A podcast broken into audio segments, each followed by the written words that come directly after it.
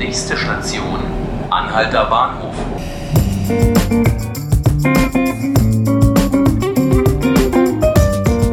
Hallo zu 5 Minuten Berlin, dem Podcast vom Tagesspiegel. Mein Name ist Helena Wittlich. Vergangene Woche hat der regierende Bürgermeister Michael Müller die Berliner Olympiasieger im Roten Rathaus begrüßt.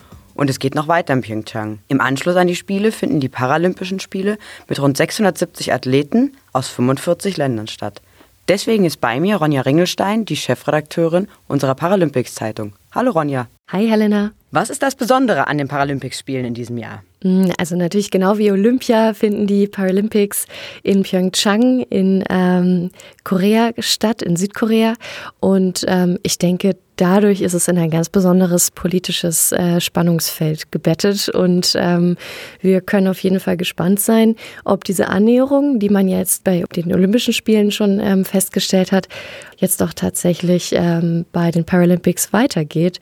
Und es sieht danach aus, ehrlich gesagt, denn äh, jetzt wurde gerade beschlossen, dass auch zu den Paralympics, die ja vom 9. bis 18. März stattfinden, eine ähm, 20-köpfige Delegation aus Nordkorea auch zu den Paralympischen Spielen fährt und auch sogar bis zu sechs Paraathleten aus Nordkorea mit dem südkoreanischen Team gemeinsam als ein Team für Korea einlaufen sollen. Können wir in der Hauptstadt denn wieder auf Medaillen hoffen? Gibt es Berliner Athleten in Pyeongchang? Ja, leider nicht. Also es ist sehr schade, dass bei den Winterspielen die Berliner traditionell schlecht vertreten sind bei den Paralympics.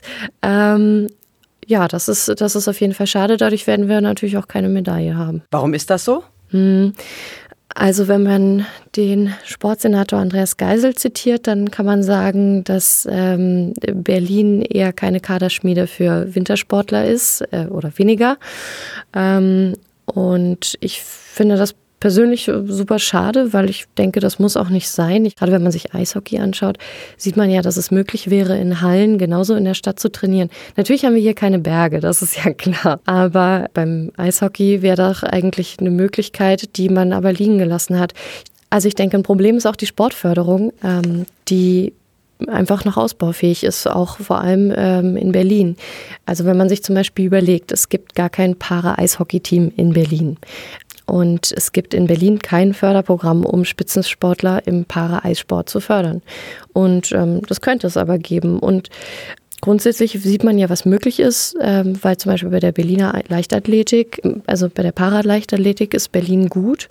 Und ähm, in diesem Jahr haben wir ja auch die Paraleichtathletik-Europameisterschaft in Berlin im Jahn-Sportpark. Und äh, daran sieht man ja auch, dass eigentlich, wenn Wille da ist, dann könnte das, glaube ich, schon funktionieren. Was jetzt zum Beispiel im Eishockey auch noch so ein, so ein Punkt ist, warum ich das anspreche, also das gesamtdeutsche Team, das Nationalteam ist leider eben auch nicht mit dabei bei Eishockey, um da um eine Medaille zu kämpfen. Und ähm, da hat der Trainer, der Eishockeytrainer Andreas Pokorny, ziemlich treffend gesagt zu einer unserer Nachwuchsjournalisten der Paralympics Zeitung, das sind alles Hobbyjungs. Die machen das nebenbei sozusagen und Spitzensport kann man wirklich schwer nebenbei machen. Deswegen steht und fällt da viel mit der Förderung.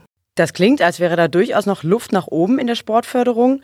Wir wünschen den deutschen Athleten trotzdem viel Glück und viel Erfolg. Wie viele Athleten sind dabei, Ronja? Es sind 20 Athleten aus Deutschland dabei. Dann gibt es ja doch noch einige Chancen auf Gold, Silber und Bronze.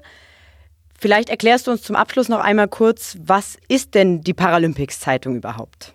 Also die Paralympics Zeitung ist ein ganz tolles Projekt, äh, das der Tagesspiegel seit 2004 zusammen äh, mit der deutschen gesetzlichen Unfallversicherung, der DGUV, macht.